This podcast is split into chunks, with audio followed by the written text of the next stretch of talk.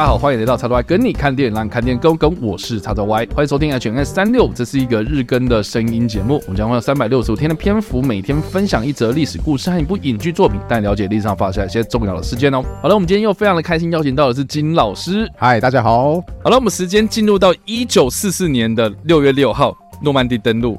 好了，这个应该大家都很熟了，我们不用再特别讲了吧？是对，因为太多太多电影，太多太多的纪录片，然后也太多太多人可能会在六月六号的时候发文啊，就是 po 出很多很这种经典的照片啊什么的。所以以上的就是我们今天的影史上的今天。这招好像你以前用过了，你你不觉得要换点新招？没有，因为。你知道，有时候讲一些历史事件是大家很熟悉的时候，然后就会很多人开始挑战我们，说是不是讲错？哦，我能够了解，就是哎、欸，你怎么可以这样子啊？那个，哦，对啊，然后你看，你反而是那种比较冷门的东西，然后不会有人挑战你，但是没有人看啊，对吗？所以就很尴尬，你知道吗？或许有些人看这种有名的历史事件，他就是有一种，就是就是会有啊，我知道，我知道，对对对，反正就是更他。更吸引他去看，然后尤其是当他可以说纠正说，哦，感觉起来非常有准备的人的时候，他会有一种 就是满足感。我也能够体会啊，因为我以前也曾经有曾我我现直到现在还是会有种，哎，你看我知道你不知道的事情哦，其实会有一种很大满足感。对，好的，好，所以如果你要 diss 的话，那就尽量 diss 没有关系。没有，我我觉得我们可以来一个良性互动，就是如果有什么想要补充的，欢迎在留言区帮留言，好不好？我也是这么想，就是其实我刚刚说 diss，我我说 diss 也有分正面跟负面啊，负面就。是你对有没有建设性？对对，有没有建设性？有个，因为我记得有一种反驳叫做建设性的反驳，就是我反对你不是因为我想要拆你台，我只是要针对把这件事情给讲得更完整，或是让大家可以认识的更多。那我觉得这其实是很棒的互动。所以如果你有更了解的话，欢迎在就是随时跟我们注记，我觉得是非常 OK 的一件事情。如果啦，我们有讲什么不足的地方，欢迎帮我们补充啊。没有错。讲到诺曼底登陆呢，这个已经是一九四四年，也就是战争结束的前一年了，所以。其实诺曼底登陆啊，到诺曼底登陆之后，到德国投降啊，第二次大战结束啊，这段时间其实就这个整个第二次世界大战的六分之一吗？嗯，对，就是只有一年的时间而已。是对，因为其实在一九三九年的九月的时候就已经开打了嘛。对，到一九四四年的时候，美国可能从一九四一开始嘛。对对，然后一九四四的时候，然后进行了这场大规模的海上登陆作战之后呢，才开始有比较反转的这样的一个战况。那现在我们刚刚讲了。在第二次世界大战从一九三九年开打以来，纳粹德国他们就占领了西欧大片土地之后呢，同盟国呢，他盟军啊，就是他们英国这个地方就作为所谓的反攻基地啊。是，那纳粹德国呢，就是久久无法攻破英吉利海峡这个天然屏障的状态之下呢，他们就把矛头指向这个东边的苏联，所以就有所谓的东线战场。嗯，那经过长时间这个东部战场的焦灼状态之后呢，盟军他们就有在思考说，我们要打开另外一个西欧的战场，然后来缓解这个东欧战场的局势。所以他们可能会有，比如说西西里岛，就是南部的这个地方对意大利的作战；北部这个地方呢，就是所谓的诺曼底登陆啊，在法国的北部的这个海岸，然后登陆这样子。所以就孕育而生呢，我们这次的这个人类史上规模最大的海上登陆作战啊，这个的行动代号呢，就是大君主行动，是就是 Operation Overload，就是我们有时候看到什么大君主行动啊，其实就是在讲诺曼底登陆的这整个大范围、这个大规模的这个作战代号。那所以诺曼底登陆只是大君主行动的其中一环哦。啊，我们所谓的登陆啦，哈，就只是六月六号这一天呢，有登陆艇然后抢滩这件事情。可是，在抢滩之前呢，啊，可能会有海军的炮击啦，啊，或是前一个晚上呢，这个空降师可能就已经开始在诺曼底地区已经已经开始有空降登陆到他们这个法国本土这样子，所以这个作战呢，其实从一九四四年的六月五号晚间开始，这个空降部队呢就从英国出发，然后进行空降任务，然后到了六月六号的清晨呢，就开始有两栖部队，然后就是走有这个海军舰队的炮击掩护之下呢，然后陆军就开始对诺曼底的滩头进行抢滩任务，然后计划就是攻下滩头之后呢，跟后方的空降部队进行会师，然后就拿下诺曼底地区的滩头，建立滩头堡之后呢，就开始挺进欧洲的内陆啊，在这个滩头堡上面呢，他们可能就会开始调度军备物资啊等等的这些人力，然后就开始登陆，然后进入到欧洲的内陆这样子。那其实这个登陆作战其实是非常惨烈啦，对哦，有很多电影都有描述，然后特别是我们今天要所介绍的这个《抢救雷大兵》里面的奥马哈海滩。在《抢滩人大兵》里面呢，就有很详细的这个抢滩的过程，然后其实大致上的这个战况，这个整个的那个过程啊，好，我觉得这部电影里面里面呢，其实蛮有考究的，这样子。对。对，那当然你要说什么细节啊，哈，那个就是鸡蛋里挑骨头了。比如说什么打到那个火焰喷射器呢不会爆炸啊，或是 在那个肠子流出来的状况之下，人有可能这样活吗？啊、呃，我觉得那个都是茶余饭后的的后话啦。只是说大概战争的场面啊，或是他们怎么样去抢滩，然后抢滩的过程，他们中间会有哪些单位什么的，我觉得《抢滩那边》里面的那个。开场呢，为什么会这么经典？就是因为它真的太有指标性了，而且事后啦，就是后面有很多战争电影也有在运用他们的手法，或是致敬他的这些画面，这样。而且我觉得它其实。真的，它的很多的细节都会让人家印象非常非常深刻。嗯、包含就是那个，因为我有给学生看过哦，学生都是看都是从头到尾都是目瞪口呆。包含就是他不是说哦，我们要打开舱门哦，就一打开咻，然后那个，然后对，就在前面死掉了。然后那个，而且他立刻就转到德军的视角，就是他用那个就是 NG 四十二的那个机枪啊，这样扫，你真的会觉得说哇塞，那那真的叫做割韭菜式。对，那那个美军就是根本连动弹的机会都没有。就直接倒下来，然后学生开始有些学生说啊，为什么会是这个样子啊？我说哦，因为你就只能往前嘛，对不对？所以你等于说你就只能正面承受那个子弹。后来他就随即又拍到说，赶快从两边这样翻下去之类的。所以那个他，我觉得他很多的细节都做的非常的到位，而且很具有冲击性。重点是他还有很多时候他是非常有落差感的，比如说就是我觉得。最经典，我问多学生，他们印象最深刻是什么？就说啊，他们印象最深刻就是打着打着，然后突然有一个有一发子弹擦过头盔，就砰，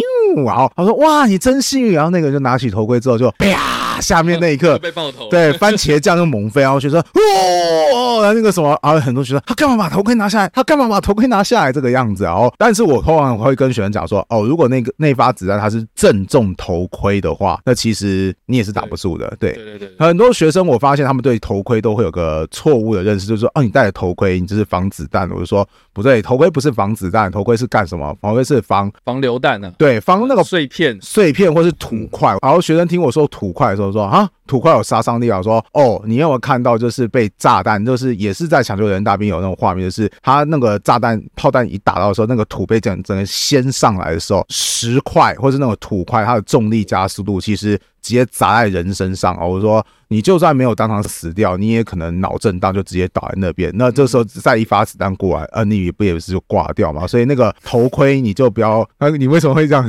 你为什么这样笑？没有，我只是很想纠正，就是不要乱用重力加速度。哦，你说，你说，你说，你说说，那赶快让那个什么历史老师可以多认识一下。没有，我觉得很多记者先生、女士们啊，就是喜欢用重力加速度，是因为他们会认为重力加速度是重力。加速度，嗯，这不然应该是怎么样呢？没有，重力加速度是一个专有名词哦，就是重力的意思。那重力的加速度它是一个常数，就是九点八哦。对，有个东西，然后这样让它自由落体，是那个的加速度就叫做重力加速度哦。所以不是说你有个东西很重，然后因为速度的关系，然后打到你，然后变成重力加速度，这个不是。好，谢谢。好的，了解。大家有没有更多、更多？大家有没有更多的了解？就是理科的状况，文科的就是哦，好，我们了解了。OK，以后我会注意的。对，请请请不要误用。没有啊，就是土块它本身有重量嘛，对啊。飞溅起来的时候，你知道你去举动这一个土块或者石块，就本身就有，就你要花费很大的力气。那更何况是那个爆炸的力量可以让它飞起来，那可见知道说那个爆炸的威力是有多大这样子。其实事实上，像那个中国的抗战嘛，很多人就会描述说，就是很多新兵他们遇到爆炸的时候，他们会趴在地上，然后老兵就会说，你这个时候不应该趴在地上。可是他们还来不及交之前，然后他们就这样做之后，后来他们就说，就全部都死了，而且死状的时候是血这样从七孔流出来，然后就会有人问他们说，为什么会这样子？然后说，哦，就是因为被那个震波震到内部，然后然后对，然后结果后来就会就会就直接，其实说他们是被震，就就内出血，对啊，所以那个钢盔。就更重要，就是你就想看，如果你直接头裸的接受到那个那个冲击力，那你真的就是当场死亡是很有很有可能的。所以我觉得他每个细节都做得非常到位，而且他就搭配一些就是情节，然后是是会让你就是被悬悬起来的时候，然后你瞬间好像松懈的时候，突然瞬，然后又被他在这这个带到另外一个高处，我觉得真的是很经典。学生当时看的也是印象非常非常的深刻，对。那整个的这一个大君主作战，其实从六月六号、六月五号这个时间点开始啊，然后持续到了八月这个时间点呢，其实就是把整个诺曼底地区给真正的实质控制住，这样子，然后才告一个段落。那接下来盟军呢，他们就往这个法国巴黎挺进啊，所以就收复了这个沦陷的巴黎，然后才让这个德军呐，哦，逼退到塞纳河的对岸，然后才告一个段落。这两个月的期间呢，这个盟军就一路收复了二战开打以来的这些失土啊，然后德军呢也开始从攻势的状态，然后转为防守，然后到接下来呢，呃，可能什么巴斯通啊，然后市场花园作战呢，陆陆续续才有，就是纳粹德国他们有这些实质上的准备来对抗盟军就对了。是，所以接下来的这个故事呢，我们之后可以就是聊更多就对了，没有错。所以我们回头看看哦，就是历史上今天我们其实有提到了很多。重要的历史事件啊，包括我们最近最近所提到的这个敦刻克大撤退，也是发生在一九四零年。那在四年之后呢，今天所提到的这个诺曼底登陆哦，啊，在这个四年之间呢，哦，那真的是你知道欧洲大陆就是易主了很多不同的人呐、啊，然后不同国家啊，然后每个那个势力的那种对抗啊，在这短短的四年之内呢，你看影响了二十世纪多久多久的历史哦，这是很激烈的一个时间点啊。我觉得这个真的不要轻易的忘记这样子。是的，因为你像想想看啊，就是好像每一个世纪大概在二呃头头二十年或者头头五十年前面，就一定会发生什么很激烈的这种大战啊，什么呃，你看到现在就是我们好像。就是没有再重演这件事情，然后感到一点点这种欣慰。可是我们现在面临到的是这个疫情啊什么的，然后还是有很多那种国与国之间很紧张的关系啊，对不对？这个其实历史是一不断在重演的啦，只是说我们能不能。用比较有智慧的方式，或是历史上去学习到一些教训，然后来化解我们现在的一些对立哦，我觉得是很重要的。这样，我真的觉得说，虽然说一直都有人说什么啊，我人类从历史上学到的唯一教训就是没有学到任何教训。但我觉得真的汲取教训真的很重要。为什么？因为像很多。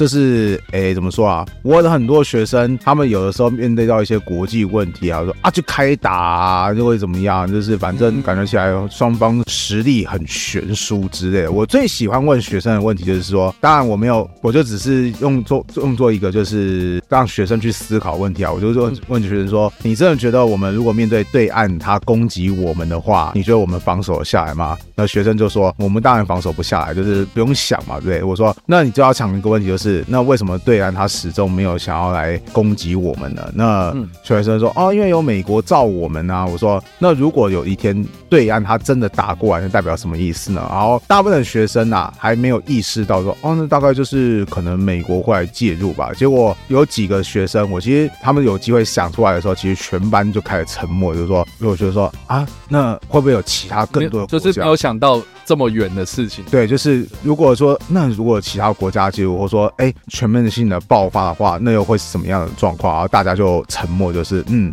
好像。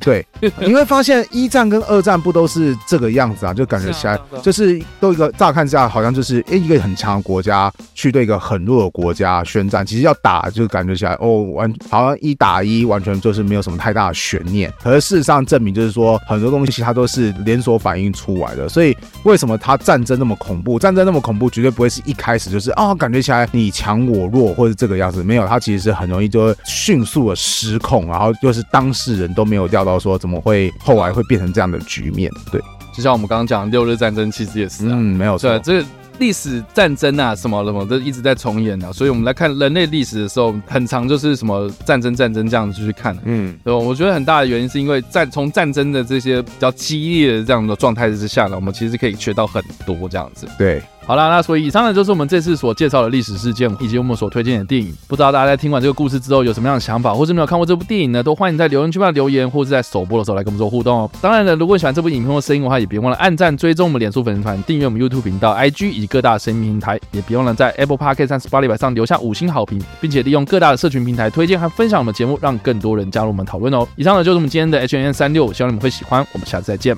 拜拜拜。